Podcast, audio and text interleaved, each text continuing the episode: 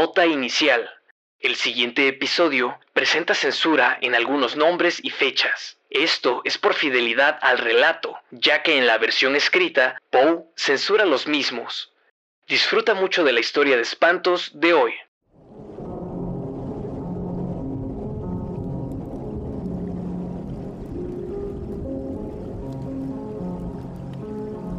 La carta robada. de Edgar Allan Poe. Nihil sapientis odiusus acumine nimio. Seneca. Me hallaba en París en el otoño de 1810. Una noche, después de una tarde ventosa, gozaba del doble placer de la meditación y de una pipa de espuma de mar, en compañía de mi amigo Auguste Dupin, en su pequeña biblioteca o gabinete de estudios del número 33, Rue du Nord Autisme Faubourg Saint-Germain. Llevábamos más de una hora en profundo silencio, y cualquier observador casual nos hubiera creído exclusiva y profundamente dedicados a estudiar las onduladas capas del humo que llenaban la atmósfera de la sala.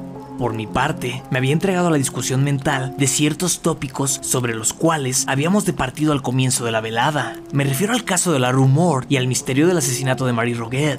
No dejé de pensar, pues, en una coincidencia, cuando vi abrirse la puerta para dejar pasar a nuestro viejo conocido Gab, el prefecto de la policía de París. Lo recibimos cordialmente, pues en aquel hombre había tanto de despreciable como de divertido, y llevábamos varios años sin verlo. Como habíamos estado sentados en la oscuridad, Dupin se levantó para encender una lámpara, pero volvió a su asiento sin hacerlo cuando Gab nos hizo saber que venía a consultarnos, o, mejor dicho, a pedir la opinión de mi amigo sobre cierto asunto oficial que lo preocupaba grandemente. Si se trata de algo que requiere mi reflexión, Observó Dupin, absteniéndose de dar fuego a la mecha. lo examinaremos mejor en la oscuridad. He aquí una de sus ideas raras, dijo el prefecto, para quien todo lo que excedía su comprensión era raro, por lo cual vivía rodeado de una verdadera legión de rarezas. Es muy cierto. Repuso Dupin, entregando una pipa a nuestro visitante y ofreciéndole un confortable asiento. ¿Y cuál es la dificultad? Pregunté. Espero que no sea otro asesinato. Oh, no, nada de eso. Por cierto, que es un asunto muy sencillo, y no dudo de que podremos resolverlo perfectamente bien por nuestra cuenta. De todos modos, pensé que a Dupin le gustaría conocer los detalles, puesto que es un caso muy raro, Simple y singular. dijo Dupin. Justamente, pero tampoco es completamente eso. A decir verdad, todos estamos bastante confundidos, ya que la cosa es sencillísima y, sin embargo, nos deja perplejos. Quizá lo que los induce al error sea precisamente la sencillez del asunto. Observó mi amigo. ¡Qué absurdos, dice usted! repuso el prefecto, riendo a carcajadas. Quizás el misterio es un poco demasiado sencillo. Dijo Dupin. Oh, Dios mío, ¿cómo se le puede ocurrir semejante idea? Un poco demasiado evidente por sí mismo. ¡Ja, oh, oh, oh, reía el prefecto, divertido hasta más no poder. Dupin, usted acabará por hacerme morir de risa. "Mm, Veamos, ¿de qué se trata? Pregunté. Pues bien, voy a decírselo, repuso el prefecto, aspirando profundamente una bocanada de humo e instalándose en un sillón. Puedo explicarlo en pocas palabras, pero antes debo advertirles que el asunto exige el mayor secreto, pues si se supiera que lo he confiado a otras personas, podría costarme mi actual posición. Hable usted, dije, O no continúe. dijo Dupin. "Eh, está bien.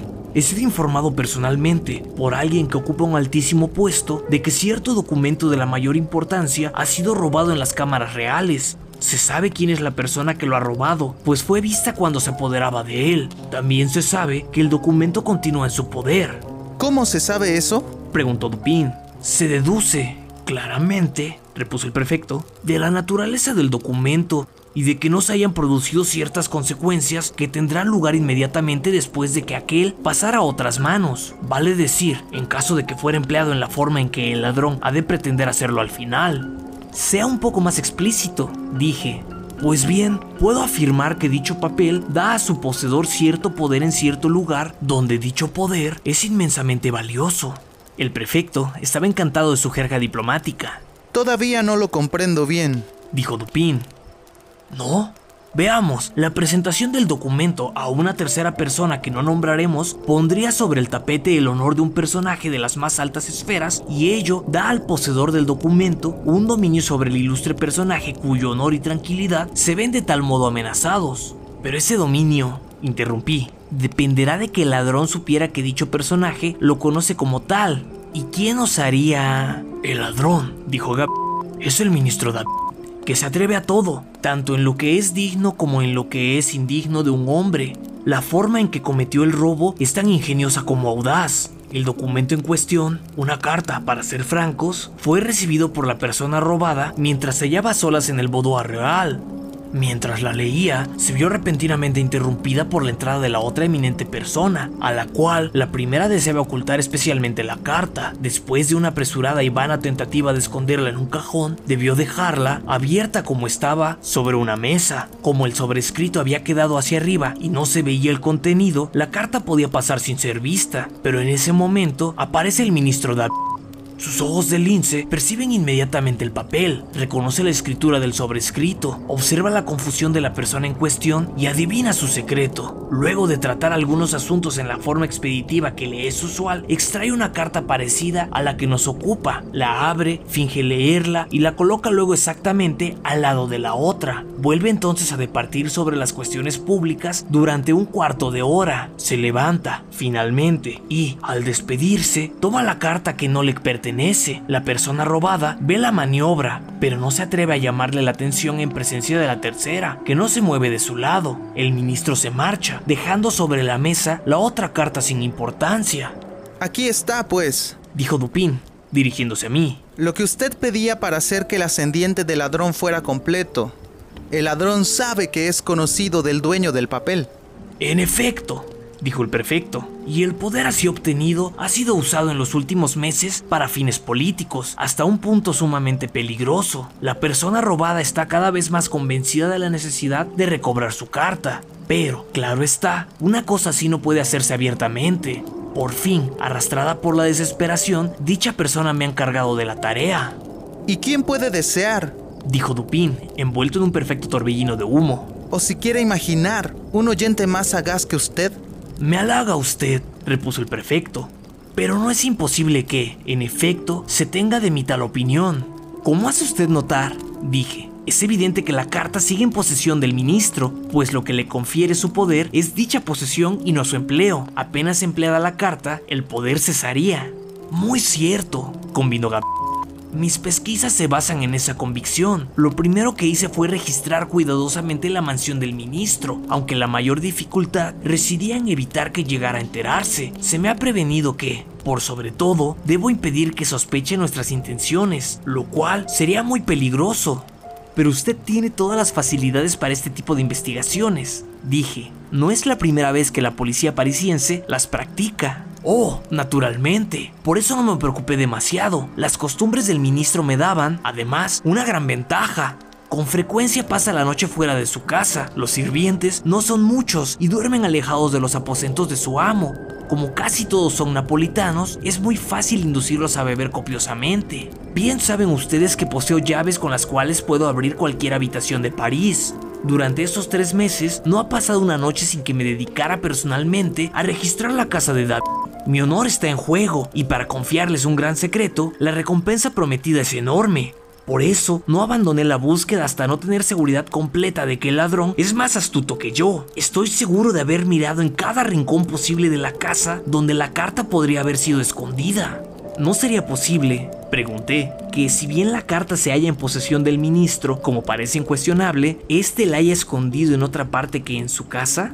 Es muy poco probable, dijo Dupin. La presente y peculiar condición de los negocios en la corte, y especialmente de esas intrigas en las cuales se sabe que David está envuelto, exigen la instantánea validez del documento, la posibilidad de ser exhibido en un momento dado, un punto de casi tanta importancia como su posesión.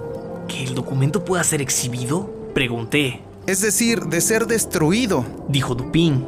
Pues bien, convine. El papel tiene entonces que estar en la casa. Supongo que podemos descartar toda idea de que el ministro lo lleve consigo. Por supuesto, dijo el prefecto. He mandado a detenerlo dos veces por falsos salteadores de caminos y he visto personalmente cómo le registraban. Se podía usted haber ahorrado ese trabajo, dijo Dupin. David, presumo, no está loco del todo, y si lo está, debe haber previsto esas acechanzas. Eso es claro. No es completamente loco, dijo. Pero es un poeta, lo que en mi opinión viene a ser más o menos lo mismo. ¿Cierto? Dijo Dupin, después de aspirar una profunda bocanada de su pipa de espuma de mar. Aunque yo mismo sea culpable de algunas malas rimas. ¿Por qué no nos da detalles de su requisición? Pregunté. Los hechos son estos. Dispusimos de tiempo suficiente y buscamos en todas partes. He tenido larga experiencia en estos negocios. Recorrí todo el edificio, cuarto por cuarto, dedicando las noches de toda una semana a cada uno. Examinamos primero el mobiliario de cada habitación, abrimos todos los cajones posibles y supongo que usted sabe que, para un ejercitado agente de policía, son imposibles los cajones secretos. Cualquiera que en investigaciones de esta clase permite que se le escape un cajón secreto es un bobo. La cosa así es sencilla, hay cierta cantidad de capacidad, de espacio que contar en un mueble. En este caso, establecemos minuciosas reglas. La quincuagésima parte de la línea no puede escapársenos. Después del gabinete, consideramos las sillas. Los cojines son examinados con esas y largas agujas que usted me ha visto emplear. De las mesas, removemos las tablas superiores. ¿Por qué? Algunas veces la tabla de una mesa u otra pieza del mobiliario similarmente arreglada es levantada por la persona que desea ocultar un objeto. Entonces la pata es excavada, el objeto depositado dentro de su cavidad y la tabla vuelta a colocar. Los extremos de los pilares de las camas son utilizados con el mismo fin. Pero, ¿no puede localizarse la cavidad por el sonido? Pregunté. De ninguna manera. Si cuando el objeto es depositado, se coloca a su alrededor una cantidad suficiente de algodón en rama. Además, en nuestro caso, estábamos obligados a proceder sin ruidos. Pero es imposible que hayan ustedes revisado y desarmado todos los muebles donde pudo ser escondida la carta en la forma que menciona. Una carta puede ser reducida a un delgadísimo rollo, casi igual en volumen al de una aguja larga de tejer, y en esa forma se la puede insertar, por ejemplo, en el travesaño de una silla. Supongo que no desarmaron todas las sillas. Ciertamente que no. Pero hicimos algo mejor. Examinamos los travesaños de cada silla de la casa y en verdad todos los puntos de unión de todas las clases de muebles con la ayuda de un poderoso microscopio. Si hubiera habido una huella de reciente remoción, no habríamos dejado de notarla instantáneamente. Un solo grano del acerrín producido por una barrena en la madera, cualquier desusado agujerito en las uniones, habría bastado para un seguro descubrimiento. Supongo que miraron en los espejos, entre los marcos y el cristal, y que examinaron las camas y la ropa de la cama, así como los cortinados y las alfombras.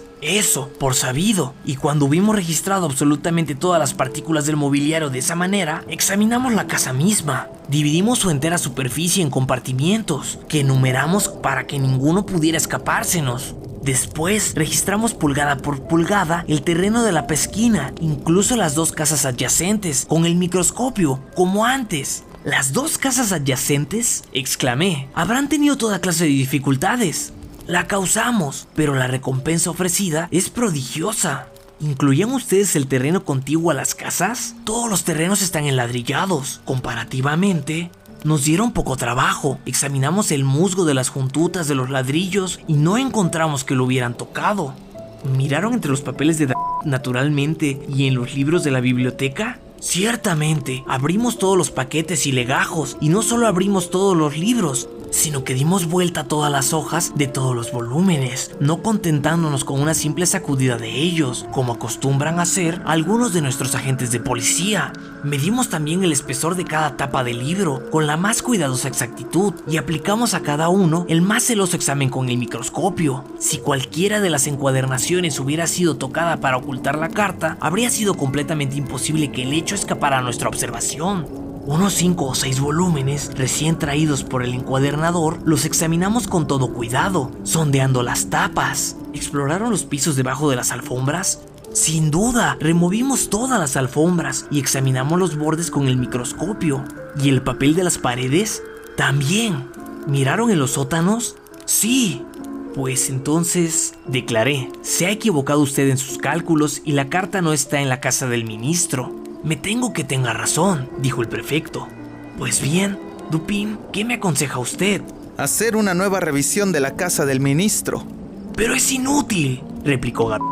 Tan seguro estoy de que respiro como de que la carta no está en la casa. Pues no tengo mejor consejo que darle, dijo Dupin. ¿Tendrá usted, como es natural, una cuidadosa descripción de la carta? Oh, sí. Luego de extraer una libreta, el prefecto procedió a leernos una minuciosa descripción del aspecto interior de la carta, y especialmente del exterior. Poco después de terminar su lectura, se despidió de nosotros, desanimado como jamás lo había visto antes. Un mes más tarde, nos hizo otra visita y nos encontró ocupados casi en la misma forma que la primera vez. Tomó posesión de una pipa y un sillón y se puso a charlar de cosas triviales. Al cabo de un rato, le dije, veamos, Gab, ¿qué pasó con la carta robada? Supongo que, por lo menos, se habrá convencido de que no es cosa fácil sobrepujar en astucia al ministro. El diablo se lo lleve. Volví a revisar su casa, como me lo había aconsejado Dupin, pero fue tiempo perdido. Ya lo sabía yo de antemano. ¿A cuánto asciende la recompensa ofrecida, dijo usted? Preguntó Dupin. Pues a mucho dinero, muchísimo. No quiero decir exactamente cuánto, pero eso sí, afirmo que estaría dispuesto a firmar un cheque por 50 mil francos a cualquiera que me consiguiese esa carta. El asunto va adquiriendo día a día más importancia y la recompensa ha sido recientemente doblada. Pero, aunque ofrecieran tres veces esa suma, no podría ser más de lo que he hecho. Veamos, dijo Dupin, arrastrando las palabras entre bocanadas de humo. Realmente pienso, Gab que usted no ha hecho todo lo que podía en este asunto. ¿No cree que podría haber hecho un poco más? ¿Cómo? ¿En qué sentido? Creo que usted podría pedir consejos sobre este asunto. ¿Se acuerda usted de lo que se cuenta de Abernetti? No, al diablo con Abernetti. Está bueno, al diablo con él y buena suerte. Pero he aquí el hecho. Una vez, cierto ricacho muy avaro concibió la idea de obtener gratis de ese Abernetti una opinión médica. Habiendo procurado con ese objeto estar solo con él en una conversación corriente, le insinuó su propio caso como el de un individuo imaginario. Supongamos, dijo el tacaño, que sus síntomas son tales y tales. Ahora, doctor, ¿qué le aconsejaría a usted? ¿Qué le aconsejaría? repuso Que viera un médico. Vamos, exclamó el prefecto, bastante desconcertado. Estoy plenamente dispuesto a pedir consejo y a pagar por él. De verdad, daría 50 mil francos a quien quiera que me ayudara en este asunto. En ese caso, replicó Dupin, abriendo un cajón y sacando una libreta de cheques. Puede usted perfectamente hacerme un cheque por la cantidad mencionada. Cuando lo haya firmado, le entregaré la carta. Me quedé estupefacto. En cuanto al prefecto, parecía fulminado. Durante algunos minutos fue incapaz de hablar y de moverse, mientras contemplaba a mi amigo con ojos que parecían salírsele de las órbitas y con la boca abierta. Recobrándose un tanto, tomó una pluma y, después de varias pausas y abstraídas contemplaciones, llenó y firmó un cheque por 50 mil francos, extendiéndolo por encima de la mesa a Dupin. Este lo examinó cuidadosamente y lo guardó en su cartera. Luego, abriendo un escritorio, sacó una carta y la entregó al prefecto. Nuestro funcionario la tomó en una convulsión de alegría, la abrió con manos trémulas, lanzó una ojeada a su contenido y luego, lanzándose vacilante hacia la puerta, desapareció bruscamente del cuarto y de la casa, sin haber pronunciado una sílaba desde el momento en que Dupin le pidió que llenara el cheque. Una vez se hubo marchado, mi amigo consintió en darme algunas explicaciones. La policía parisina, dijo, es sumamente buena en su especialidad. Es perseverante, ingeniosa, astuta y perfectamente versada en los conocimientos que sus deberes parecen necesitar con más urgencia. Así, cuando Gab nos explicó su manera de registrar los sitios en la mansión de David, tuve plena confianza en que había practicado una investigación satisfactoria, hasta donde lo permiten sus conocimientos. ¿Hasta dónde podía alcanzar? Repetí. Sí, dijo Dupin. Las medidas adoptadas eran no solamente las mejores de su clase, se acercaban a la perfección absoluta. Si la carta hubiera estado oculta en el radio de esa pesquisa, los agentes de policía indiscutiblemente la hubieran encontrado. Me eché a reír, pero Dupin parecía hablar muy en serio. Las medidas, pues, continuó, eran buenas en su clase y bien ejecutadas. Su defecto estaba en ser inaplicables al caso y al hombre en cuestión. Una cierta cantidad de recursos altamente ingeniosos constituyen para el prefecto una especie de lecho de Procusto, en el cual quiere meter a la fuerza sus designios. Continuamente se equivoca por ser demasiado profundo o demasiado superficial para el caso, y más de un colegial razonaría mejor que él. Conocí a uno que tenía 8 años y cuyos triunfos en el juego de par e impar atraían la admiración general. El juego es muy sencillo y se juega con bolitas. Uno de los contendientes oculta en la mano cierta cantidad de bolitas y pregunta al otro, ¿par o impar? Si este adivina correctamente, gana una bolita. Si se equivoca, pierde una. El niño de quien hablo ganaba todas las bolitas de la escuela. Naturalmente, tenía un método de adivinación que consistía en la simple observación y en el cálculo de la astucia de sus adversarios. Supongamos que uno de estos sea un perfecto tonto y que levantando la mano cerrada le pregunta par o impar. Nuestro colegial responde impar y pierde, pero a la segunda vez gana, por cuanto se ha dicho a sí mismo. El tonto tenía pares la primera vez, y su astucia no va más allá de preparar impares para la segunda vez. Por lo tanto, diré impar. Lo dice y gana. Ahora bien, si le toca jugar con un tonto ligeramente superior al anterior, razonará de la siguiente forma. Este muchacho sabe que la primera vez elegí impar y en la segunda se le ocurrirá como primer impulso pasar de par a impar. Pero entonces un nuevo impulso le sugerirá que la variación es demasiado sencilla y finalmente se decidirá a poner bolitas pares como la primera vez. Por lo tanto, diré pares. Así lo hace y gana. Ahora bien, esta manera de razonar del colegial, a quien sus camaradas llaman afortunado, ¿en qué consiste si se la analiza con cuidado? Consiste, repuse, en la identificación del intelecto del razonador con el de su oponente. Eso es, dijo Dupin. Cuando pregunté al muchacho de qué manera lograba esa total identificación en la cual residían sus triunfos, me contestó, si quiero averiguar si alguien es inteligente o estúpido o bueno o malo y saber cuáles son sus pensamientos en ese momento, adapto lo más posible la expresión de mi cara a la de la suya y luego espero hasta ver qué pensamientos o sentimientos surgen en mi mente o en mi corazón, coincidentes con la expresión de mi cara. Esta respuesta del colegial está en la base de toda la falsa profundidad atribuida a la Rochefoucauld, la Bruyère, Maquiavelo y Campanella. Si comprendo bien, dije, la identificación del intelecto del razonador con el de su oponente depende de la precisión con que se mida la inteligencia de este último depende de ello para sus resultados prácticos, replicó Dupin. Y el prefecto y sus cohortes fracasan con tanta frecuencia, primero por no lograr dicha identificación y segundo por medir mal, o mejor dicho, por no medir el intelecto con el cual se miden. Solo tienen en cuenta sus propias ideas ingeniosas y al buscar alguna cosa oculta se fijan solamente en los métodos que ellos hubieran empleado para ocultarla. Tienen mucha razón en la medida en que su propio ingenio es fiel representante del de la masa, pero cuando la astucia del malhechor posee un carácter distinto de la suya, aquel los derrota, como es natural. Esto ocurre siempre cuando se trata de una astucia superior a la suya y muy frecuentemente cuando está por debajo. Los policías no admiten variación de principio en sus investigaciones. A lo sumo, si se ven apurados por algún caso insólito o movidos por una recompensa extraordinaria, extienden o exageran sus viejas modalidades rutinarias, pero sin tocar los principios. Por ejemplo, en este asunto de David, ¿qué se ha hecho para modificar el principio de acción? ¿Qué son esas perforaciones, esos escrutinios con el microscopio, esa división de la superficie del edificio en pulgadas cuadradas numeradas? ¿Qué representa si no la aplicación exagerada del principio o la serie de principios que rigen una búsqueda y que se basan a su vez en una serie de nociones sobre el ingenio humano a las cuales se ha acostumbrado el prefecto en la prolongada rutina de su tarea? ¿No ha advertido que Gabriel da por sentado que todo hombre esconde una carta, si no exactamente en un agujero practicado en la pata de una silla, por lo menos en un agujero o rincón sugerido por la misma línea de pensamiento que inspira la idea de esconderla en un agujero hecho en la pata de una silla?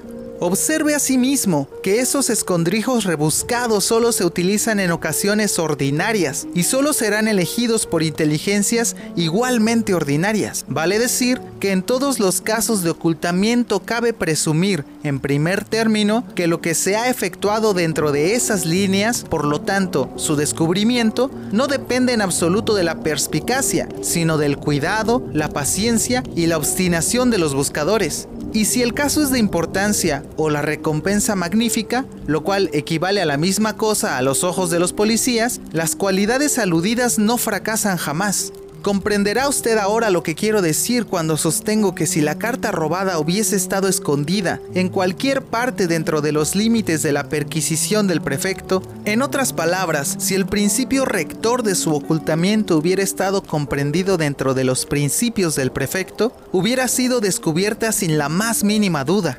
Pero nuestro funcionario ha sido mistificado por completo y la remota fuente de su derrota yace en su suposición de que el ministro es un loco porque ha logrado renombre como poeta.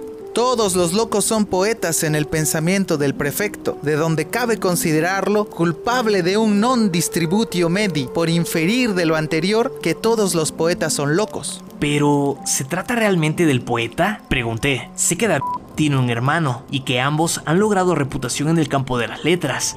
Creo que el ministro ha escrito una obra notable sobre el cálculo diferencial. Es un matemático y no un poeta. Se equivoca usted, lo conozco bien y sé que es ambas cosas. Como poeta y matemático es capaz de razonar bien, en tanto que, como mero matemático, hubiera sido capaz de hacerlo y habría quedado a merced del prefecto. Me sorprenden esas opiniones. Dije que el consenso universal contradice. Supongo que no pretende usted aniquilar nociones que tienen siglos de existencia sancionada. La razón matemática fue considerada siempre como la razón por excelencia.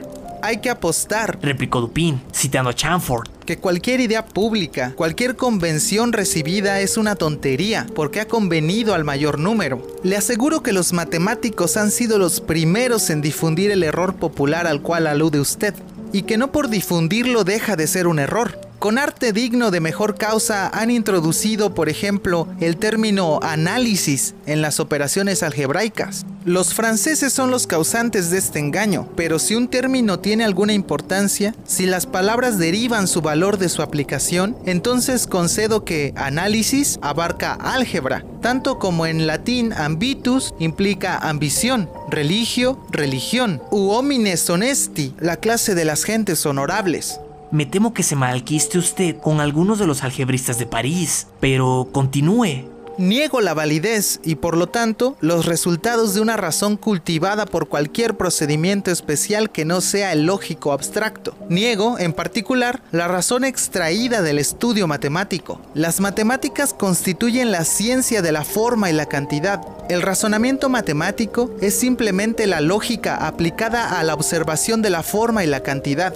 El gran error está en suponer que incluso las verdades de lo que se denomina álgebra pura constituyen verdades abstractas o generales, y este error es tan enorme que me asombra que se lo haya aceptado universalmente. Los axiomas matemáticos no son axiomas de validez general. Lo que es cierto de la relación de la forma y la cantidad resulta con frecuencia erróneo aplicado, por ejemplo, a la moral.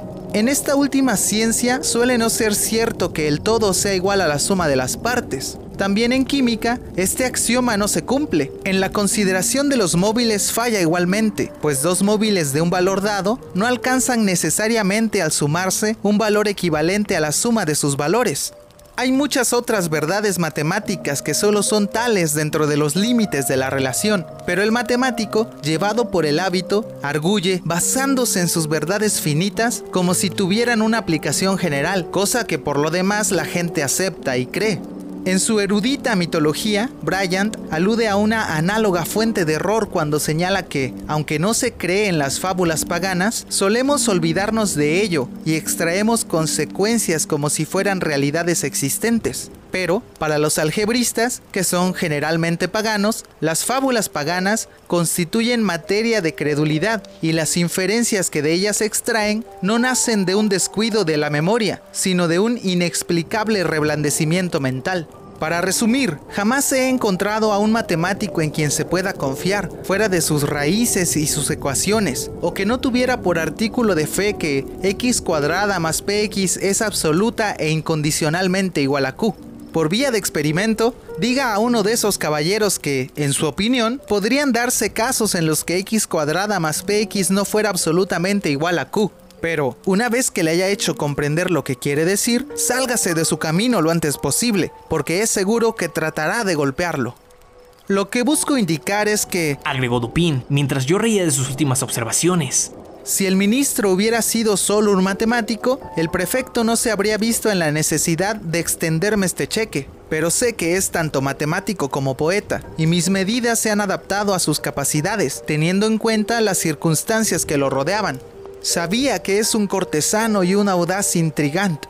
Pensé que un hombre semejante no dejaría de estar al tanto de los métodos policiales ordinarios. Imposible que no anticipara, y los hechos lo han probado así, los falsos asaltos a los que fue sometido. Reflexioné que igualmente habría previsto las pesquisiciones secretas en su casa. Sus frecuentes ausencias nocturnas, que el prefecto consideraba una excelente ayuda para su triunfo, me parecieron simplemente astucias destinadas a brindar oportunidades a la perquisición y convencer lo antes posible a la policía de que la carta no se hallaba en la casa, como Gab terminó finalmente por creer. Me pareció asimismo que toda la serie de pensamientos que con algún trabajo acabo de exponerle y que se refieren al principio invariable de la acción policial en sus búsquedas de objetos ocultos no podía dejar de ocurrírsele al ministro. Ello debía conducirlo inflexiblemente a desdeñar todos los escondrijos vulgares. Reflexioné que ese hombre no podía ser tan simple como para no comprender que el rincón más remoto e inaccesible de su morada estaría tan abierto como el más vulgar de los armarios a los ojos, las sondas, los barrenos y los microscopios del prefecto.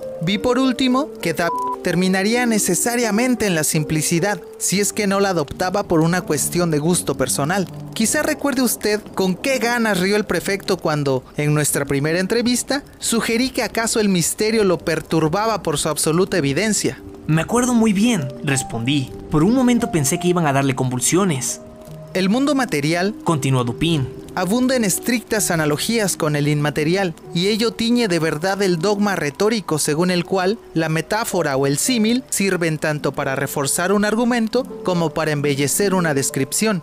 El principio de la vis inertie, por ejemplo, parece idéntico en la física y en la metafísica. Si en la primera es cierto que resulta más difícil poner en movimiento un cuerpo grande que uno pequeño y que el impulso o cantidad de movimiento subsecuente se hallará en relación con la dificultad, no menos cierto es, en metafísica, que los intelectos de máxima capacidad, aunque más vigorosos, constantes y eficaces en sus avances que los de grado inferior, son más lentos en iniciar dicho avance y se muestran más embarazados y vacilantes en los primeros pasos. Otra cosa, ¿ha observado usted alguna vez entre las muestras de las tiendas cuáles atraen la atención en mayor grado? Jamás se me ocurrió pensarlo, dije.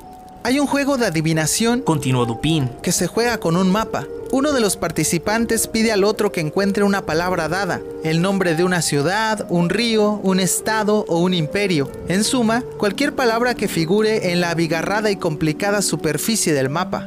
Por lo regular, un novato en el juego buscará confundir a su oponente, proponiéndole los nombres escritos con los caracteres más pequeños, mientras que el buen jugador escogerá aquellos que se extienden con grandes letras de una parte a otra del mapa. Estos últimos, al igual que las muestras y carteles excesivamente grandes, escapan a la atención a fuerza de ser evidentes. Y en esto, la desatención ocular resulta análoga al descuido que lleva al intelecto a no tomar en cuenta consideraciones excesivas y palpablemente evidentes. De todos modos, es este un asunto que se halla por encima o por debajo del entendimiento del prefecto. Jamás se le ocurrió como probable o posible que el ministro hubiera dejado la carta delante de las narices del mundo entero, a fin de impedir mejor que una parte de ese mundo pudiera verla. Cuanto más pensaba en el audaz, decidido y característico ingenio de David, en que el documento debía hallarse siempre a mano si pretendía servirse de él para sus fines, y en la absoluta seguridad proporcionada por el prefecto de que el documento no se hallaba oculto dentro de los límites de las búsquedas ordinarias, más seguro me sentía de que, para esconder la carta, el ministro había acudido al más amplio y sagaz de los expedientes, el no ocultarla. Compenetrado de estas ideas, me puse un par de anteojos verdes y una hermosa mañana acudí como por casualidad a la mansión ministerial. Hallé a David en casa, bostezando, paseándose sin hacer nada y pretendiendo hallarse en el colmo del enui. Probablemente se trataba del más activo y enérgico de los seres vivientes, pero eso tan solo cuando nadie lo ve. Para no ser menos, me quejé del mal estado de mi vista y de la necesidad de usar anteojos, bajo cuya protección pude observar cautelosa, pero detalladamente el aposento, mientras en apariencia seguía con toda la atención las palabras de mi huésped. Dediqué especial cuidado a una gran mesa escritorio junto a la cual se sentaba David y en la que aparecían mezcladas algunas cartas y papeles, juntamente con un par de instrumentos musicales y unos pocos libros. Pero, después de un prolongado y atento escrutinio, no vi nada que procurara mis sospechas. Dando la vuelta al aposento, mis ojos cayeron por fin sobre un insignificante tarjetero de cartón recortado que colgaba sujeto por una sucia cinta azul de una pequeña perilla de bronce en mitad de la repisa de la chimenea. En este tarjetero, que estaba dividido en tres o cuatro compartimentos, vi cinco o seis tarjetas de visitantes y una sola carta. Esta última parecía muy arrugada y manchada. Estaba rota casi por la mitad, como si a una primera intención de destruirla por inútil hubiera sucedido otra. Ostentaba un gran sello negro con el monograma de David muy visible y el sobrescrito, dirigido al mismo ministro, revelaba una letra menuda y femenina. La carta había sido arrojada con descuido, casi se diría que desdeñosamente, en uno de los compartimentos superiores del tarjetero. Tan pronto hube visto la carta, me di cuenta de que era la que buscaba. Por cierto que su apariencia difería completamente de la minuciosa descripción que nos había leído el prefecto. En este caso, el sello era grande y negro, con el monograma de David. En el otro, era pequeño y rojo con las armas ducales de la familia El sobrescrito de la presente carta mostraba una letra menuda y femenina, mientras que el otro, dirigido a cierta persona real, había sido trazado con caracteres firmes y decididos. Solo el tamaño mostraba analogía, pero, en cambio, lo radical de unas diferencias que resultaban excesivas, la suciedad, el papel arrugado y roto en parte, tan inconciliables con los verdaderos hábitos metódicos de David y tan sugestivos de la intención de engañar sobre el verdadero valor del documento. Todo ello, digo, sumado a la ubicación de la carta, insolentemente colocada bajo los ojos de cualquier visitante y coincidente, por lo tanto, con las conclusiones a las que ya había arribado, corroboraron decididamente las sospechas de alguien que había ido allá con intenciones de sospechar. Prolongué lo más posible mi visita y, mientras discutía animadamente con el ministro acerca de un tema que jamás ha dejado de interesarle y apasionarlo, mantuve mi atención clavada en la carta. Confiaba así a mi memoria los detalles de su apariencia exterior y de su colocación en el tarjetero, pero terminé además de descubrir algo que disipó las últimas dudas que podía haber abrigado. Al mirar atentamente los bordes del papel, noté que estaban más ajados de lo necesario, presentaban el aspecto típico de todo papel grueso que ha sido doblado y aplastado con una plegadera, y que luego es vuelto en sentido contrario, usando los mismos pliegues formados la primera vez. Este descubrimiento me bastó. Era evidente que la carta había sido dada vuelta como un guante, a fin de ponerle un nuevo sobrescrito y un nuevo sello. Me despedí del ministro y me marché enseguida, dejando sobre la mesa una tabaquera de oro. A la mañana siguiente volví en busca de la tabaquera y reanudamos placenteramente la conversación del día anterior, pero mientras departíamos, oyóse justo debajo de las ventanas un disparo como de pistola, seguido por una serie de gritos espantosos y las voces de una multitud aterrorizada. David corrió a una ventana, la abrió de par en par y miró hacia afuera. Por mi parte, me acerqué al tarjetero, saqué la carta guardándola en el bolsillo y la reemplacé por un facsímil, por lo menos en el aspecto exterior, que había preparado cuidadosamente en casa, imitando el monograma de David con ayuda de un sello de miga de pan. La causa del alboroto callejero había sido la extravagante conducta de un hombre armado de un fusil, quien acababa de disparar el arma contra un grupo de mujeres y niños. Comprobóse, sin embargo, que el arma no estaba cargada, y los presentes dejaron en libertad al individuo, considerándolo borracho o loco. Apenas se hubo alejado, David se apartó de la ventana, donde me le había reunido inmediatamente después de apoderarme de la carta. Momentos después me despedí de él, por cierto, que el pretendido lunático había sido pagado por mí. Pero, ¿qué intención tenía usted? Pregunté, al reemplazar la carta por un facsímil. ¿No hubiera sido preferible apoderarse abiertamente de ella en su primera visita y abandonar la casa? David es un hombre resuelto a todo y lleno de coraje, repuso Dupin. En su casa no faltan servidores devotos a su causa. Si me hubiera atrevido a lo que usted sugiere, jamás habría salido de ahí con vida el buen pueblo de París no hubiese oído hablar nunca más de mí. Pero, además, llevaba una segunda intención.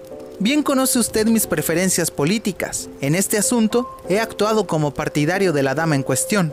Durante 18 meses, el ministro la tuvo a su merced. Ahora es ella quien lo tiene a él, pues ignorante de que la carta no se halla ya en su posesión, David continuará presionando como si la tuviera. esto lo llevará inevitablemente a la ruina política. Su caída, además, será tan precipitada como ridícula.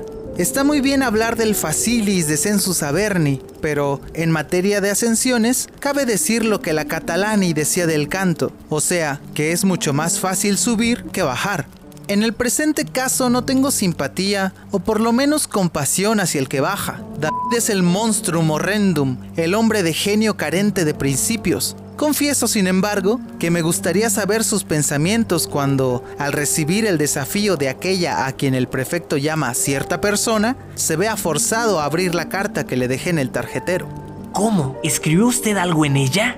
Vamos, vamos, no me pareció bien dejar el interior en blanco. Hubiera sido insultante. Cierta vez en Viena, David me jugó una mala pasada y sin perder el buen humor le dije que no la olvidaría. De modo que, como no dudo que sentirá cierta curiosidad por saber quién se ha mostrado más ingenioso que él, pensé que sería una lástima no dejarle un indicio. Como conoce muy bien mi letra, me limité a copiar en mitad de la página estas palabras. Un plan tan fatal, si no es digno de Atreo, es digno de Tiestes. Las hallará usted en el Atreo de Crevillón.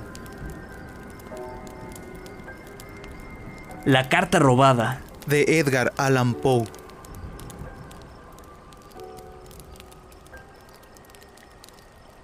¿Qué tal amigos? ¿Cómo están? Mi nombre es Eric Mota y quiero agradecer a mi amigo Fer por invitarme por segunda ocasión aquí a las historias de espantos. A mí me pueden encontrar en casi cualquier plataforma como Eric Mota o a través de los links que vamos a poner aquí en la descripción. Así que nos vemos ahí por el ciberespacio. Bytes. Hola mundo, gracias por escuchar la carta robada de Edgar Allan Poe, un relato que fue grabado en colaboración de Eric Mota, a quien agradezco mucho su colaboración y participación en este relato, ya que ha sido un trabajo monumental su personificación de August Dupin. Si quieres conocer más de su trabajo, búscalo en Google como Eric Mota. Eric con CK y Mota con doble T. En la descripción te dejamos los links para que vayas a escuchar sus canciones que recientemente está estrenando. No te pierdas las demás historias de espantos y quédate pendiente de las próximas colaboraciones de espantos que aquí tendremos para ti.